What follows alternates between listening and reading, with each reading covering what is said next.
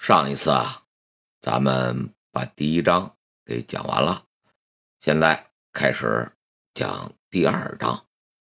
第一回，河水啊一直在流着，秋天已经啊，可就到了最后的日子了。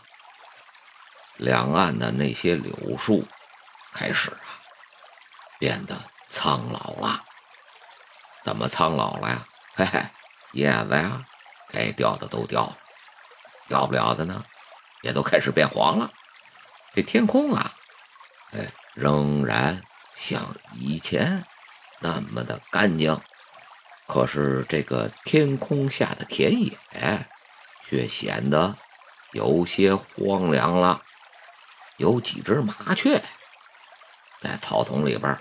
蹦来蹦去，青草茁壮的成长，在河的两边是迎风起舞。又有一行人来到了河边哎，有人可就说了：“你们知道吗？后来呀，才知道是一个疯子干的。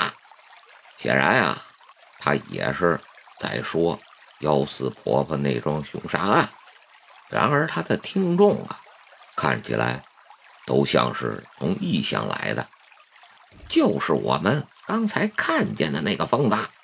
这个人啊，还介绍呢，就是一看见你就吓得乱叫乱跑的那个疯子。这一行人之中有一个人，可就问了：“哎，是的呀，因为他是个疯子，公安局呀。”拿他没办法，所以就把他交给我们了。我用绳子呀捆了他一星期呢。自从那个之后啊，他一看见我就特别的害怕。此刻呀，这一群人已经走到了那个小河的转弯之处。呃，这位介绍人啊又说了：“到了，就是那个地方。”放着一颗人头，他们啊，沿着小河就转过去了。其中有人啊，可就说了：“哎，这地方还真不错。”那个人啊，说着就笑着呀，回过头去了，然后用手一指：“就在这里，有颗人头。”刚一说完呐，马上可就愣那儿了。随即有一个女子啊，那个尖叫声音响起来了，所有人都是吓得目瞪口呆。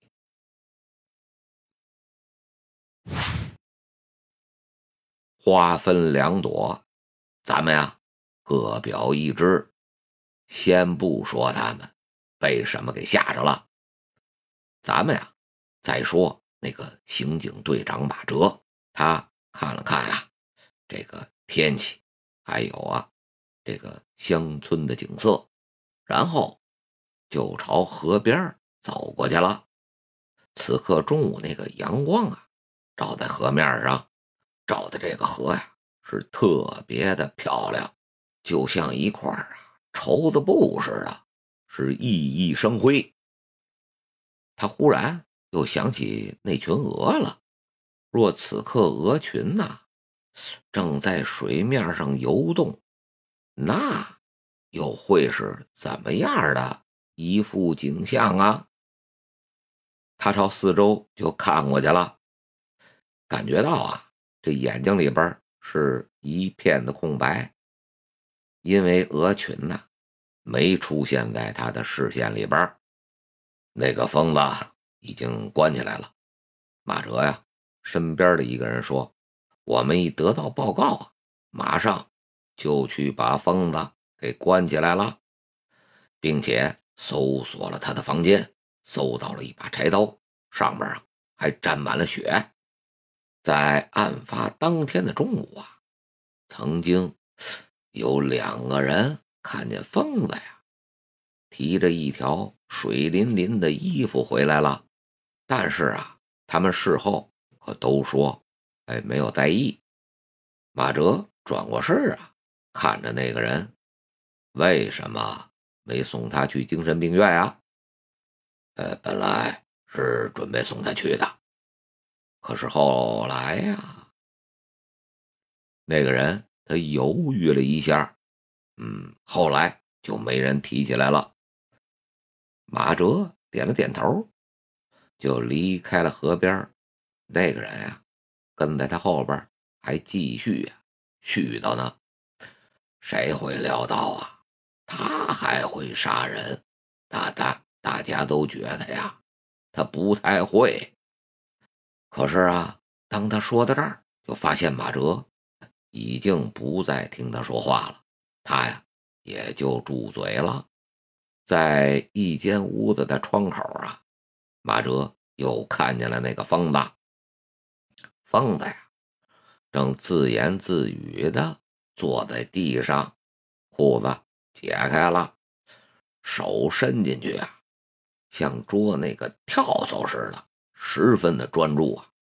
他捉了一阵，好像捉到了一只，他就放进嘴里呀，哎呦，津津有味儿的嚼起来了。这时啊，他就看见了窗外的马哲，他可就乐呵呵的呀。傻笑起来了。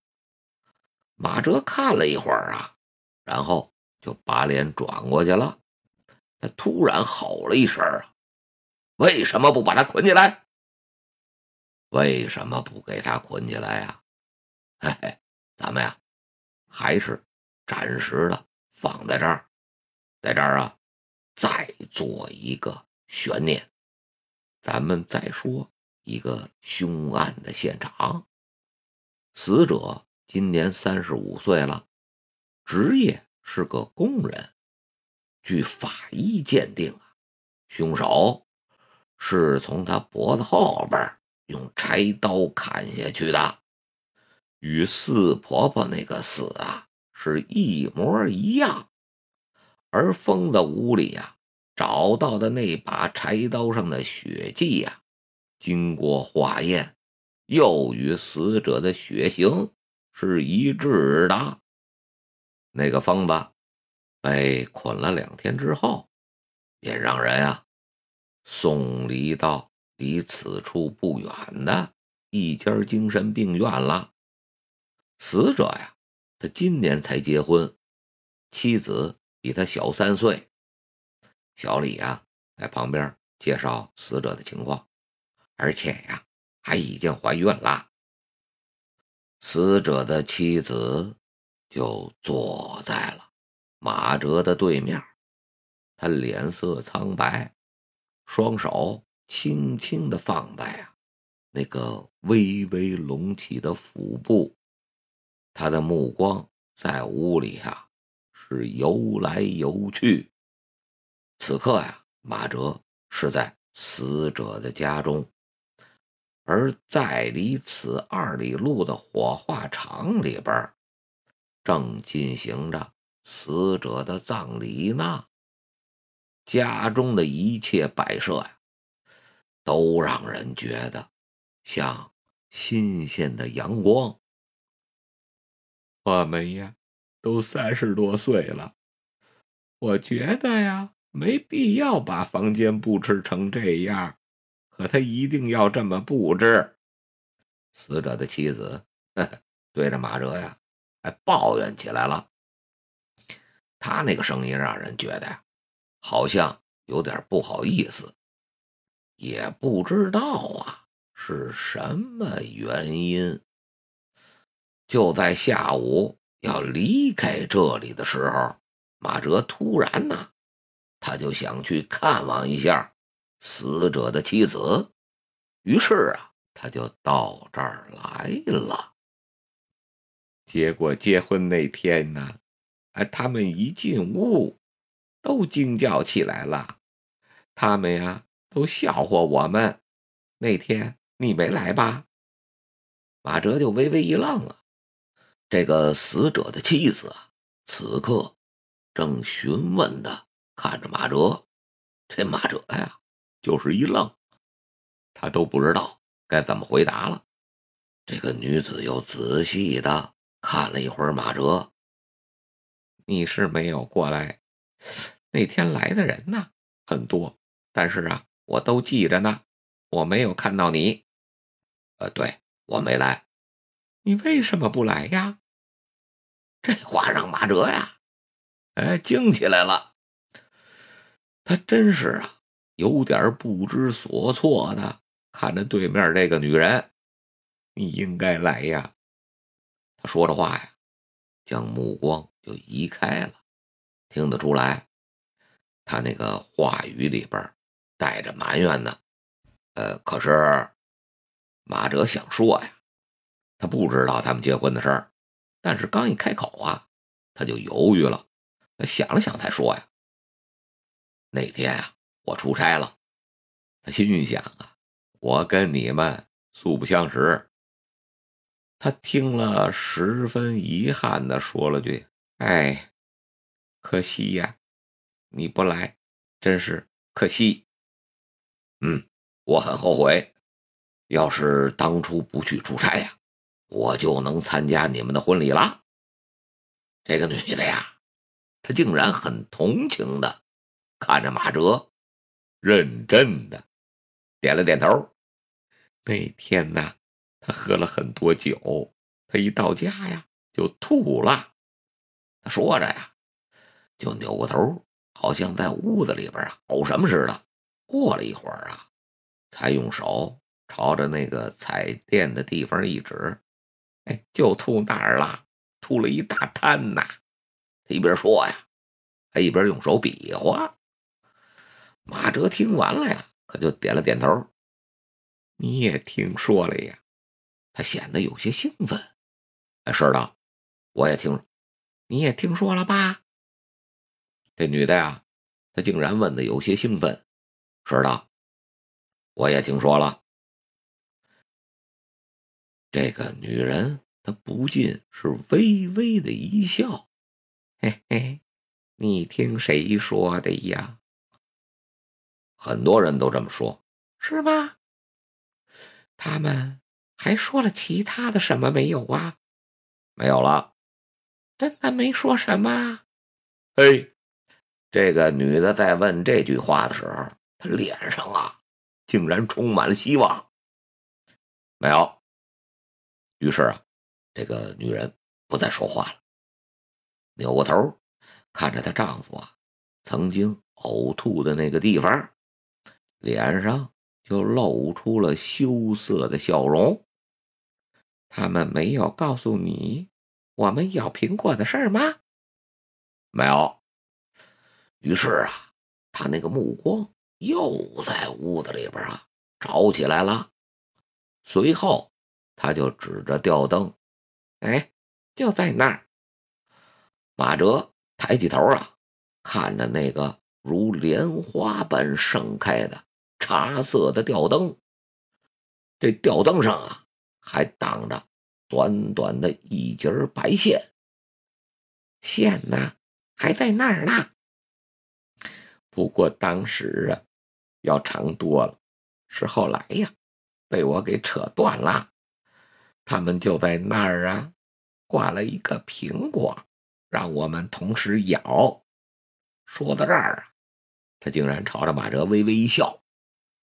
我丈夫啊，刚刚吐完，可是他们还是不肯放过他，一定让他咬。接着呀，他可就陷入了沉思之中，那个苍白的脸色呀，开始微微的泛红。就在这时，马哲。听到了楼下杂乱的脚步声音，那声音啊，开始沿着楼梯向上过来了。他知道啊，死者的葬礼已经结束了，送葬的人呢，回来了。死者的妻子也听到了上楼的脚步声。一开始啊，他还没注意，随后他就皱起了眉头，认真的听起来了。接着呀，他那个脸上就产生了急剧的变化，他仿佛正在呀，慢慢的记起一桩被遗忘多年的什么事儿似的。马哲。这时，悄悄的站起来了。当他走到门口的时候啊，迎面就看见了一只被捧在手里边的骨灰盒。他便侧身呀，让他们一个一个的走了进去，然后啊，才慢慢的走下了楼。直到来到大街上啊，他仍然没有听见。他以为要听见的呀，那个女人撕心裂肺的哭喊声。当走到码头的时候啊，他就看到小李从汽艇里边啊出来了，跳上岸，朝着他就走过来了。您还记得？那个叫许亮的人吗？怎么了？马哲呀，立刻就警觉起来了。他自杀了？什么时候？马哲就是一惊，就在昨天。